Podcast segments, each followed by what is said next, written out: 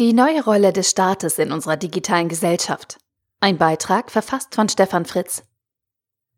Meckern über unseren Staat ist gesellschaftsfähig und gehört mit vielen Nuancen zum guten Ton. Ein ineffizientes Monster, das viel zu viel Steuern von unserer harten Arbeit einbehält und keine Ahnung von unserer digitalen Zukunft hat. Auch unser System ist defekt und der Kapitalismus und unsere kranke Wachstumswelt zerstören die Zukunft unserer Kinder und vielleicht sogar schon unsere eigene. Aber was genau können wir von unserem Staat erwarten? Die Neoliberalen fordern vom Staat möglichst wenig Einmischung, damit der Markt alles regelt. Die Sozialorientierten plädieren für eine gerechtere Umverteilung, damit die Kluft zwischen Arm und Reich nicht immer größer wird.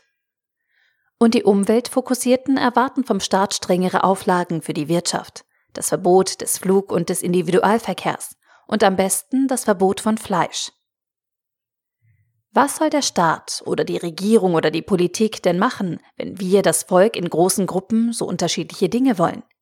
Wie wollen wir dieses Dilemma lösen in einer Demokratie mit Wahlzyklen von vier Jahren und einer digitalen Konsumgesellschaft, die aufmerksamkeitsorientiert handelt und den Schutz von Minderheiten über die Lösung von unseren Grundsatzproblemen stellt? Wie wollen wir diese Herausforderungen meistern, ohne dass jeder von seinem Status quo abrückt und sich auf Einschnitte einlässt? Ich habe darauf keine umfassende Antwort, aber ich weiß, dass eine wesentliche Voraussetzung für die Lösung unserer aktuellen Herausforderungen ein anderes Verständnis von Staat ist. Ich wünsche mir eine Gesellschaft und Mitbürger, die stolz sind auf Dinge, die unser Staat und unsere Gesellschaft für uns tun. Wir leben in einer politischen Union, EU, die von unserer Wirtschaft die Abschätzung von möglichen Folgen ihres Handelns und ihrer Produkte verlangt, in Bezug auf unsere Umwelt und auf uns Menschen. Anders als in den USA, wo die Freiheit des Handelns im Vordergrund steht und der Geschädigte den Nachweis führen muss. Der Staat übernimmt in vielen Bereichen die Jahrzehnte der Grundlagenforschung, die dann später von Unternehmen in relativ kurzen Zyklen in marktfähige Produkte umgesetzt werden kann. Der Staat stellt uns ein funktionierendes Rechtssystem zur Verfügung. Der Staat investiert in Startups oder sichert Gründungen ab, ohne eine Risikoprämie dafür zu erhalten. Doch ich sehe, dass dieser Staat ausgehöhlt wird, und wir sehen viele Handlungsweisen, die dem Staat schaden, als völlig normal an. Internationale Konzerne sparen Steuern im großen Maßstab, indem sie Schlupflöcher finden. Wir sehen es als Sport an, im kleinen und mittleren Bereich Steuern zu sparen. Wir versuchen aus dem System herauszupressen, was geht, und lassen keinen Cent liegen. Der Staat sourced in vielen Bereichen Aufgaben wie Verwaltung oder konzeptionelle Leistungen, Stichwort unsere Unternehmensberater, an Unternehmen aus, die den eigenen Profit maximieren, aber nicht der Gesellschaft dienen. Der Staat hat einen guten Ruf als Arbeitgeber bei Beamten. Echte Talente und Visionäre arbeiten für Hightech-Unternehmen. Es ist die oberste Maxime, die Staatsquote zu minimieren. Dahinter steckt die Idee, dass Staatsausgaben per Definition Verschwendung sind. Der Staat hat dem Finanzsystem die Aufgabe der Altersabsicherung übertragen und versucht, sich aus dem Rentensystem zurückzuziehen, obwohl er die Risiken faktisch über die sozialen Sicherungssysteme behält. Der Staat übernimmt Risiken in Finanzsystemkrisen, ohne hierfür eine ausreichende Honorierung zu erwarten.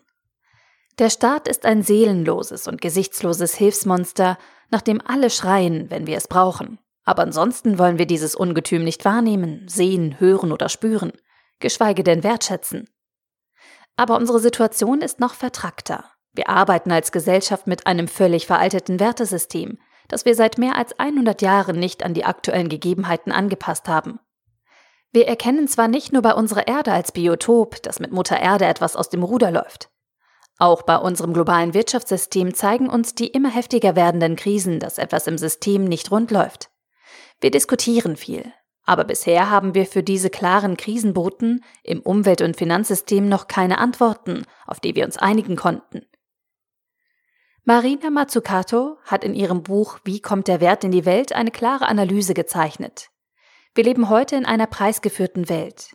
Wir bestimmen den Wert nicht mehr über den wahren Wert oder die Produktion, also das, was wir Menschen mit unserer Arbeitskraft an Wert hinzufügen.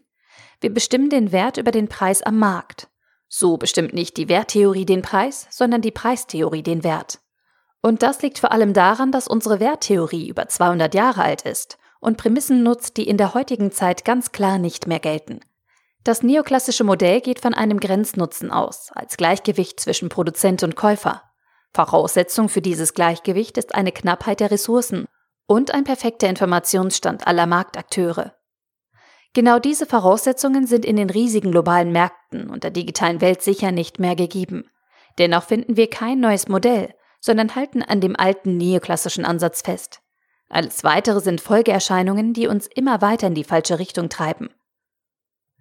Wir brauchen keine revolutionäre neue Einstellung zu Eigentum, wenn wir anerkennen, dass persönliches Eigentum immer nur möglich ist in einem kollektiven Rahmen.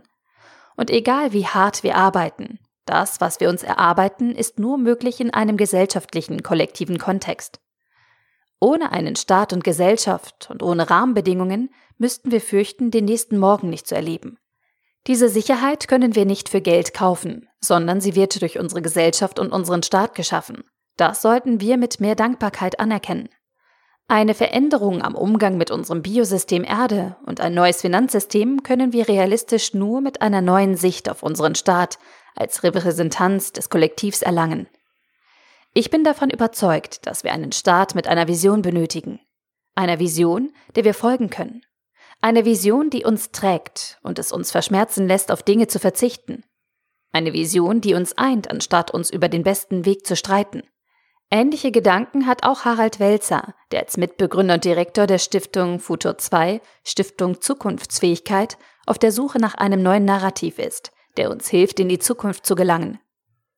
Wahrscheinlich ist das alles eine Nummer zu groß. Aber vielleicht können wir ja im ganz Kleinen beginnen, unseren Staat ganz einfach zu respektieren und wertzuschätzen.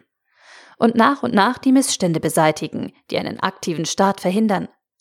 Vielleicht hilft uns das als Gesellschaft, eine neue Vision für eine digitale Zukunft zu formen, die unsere Biosphäre respektiert und ein neues Werte- und Finanzsystem hervorbringt. Der Artikel wurde gesprochen von Priya, Vorleserin bei Narando.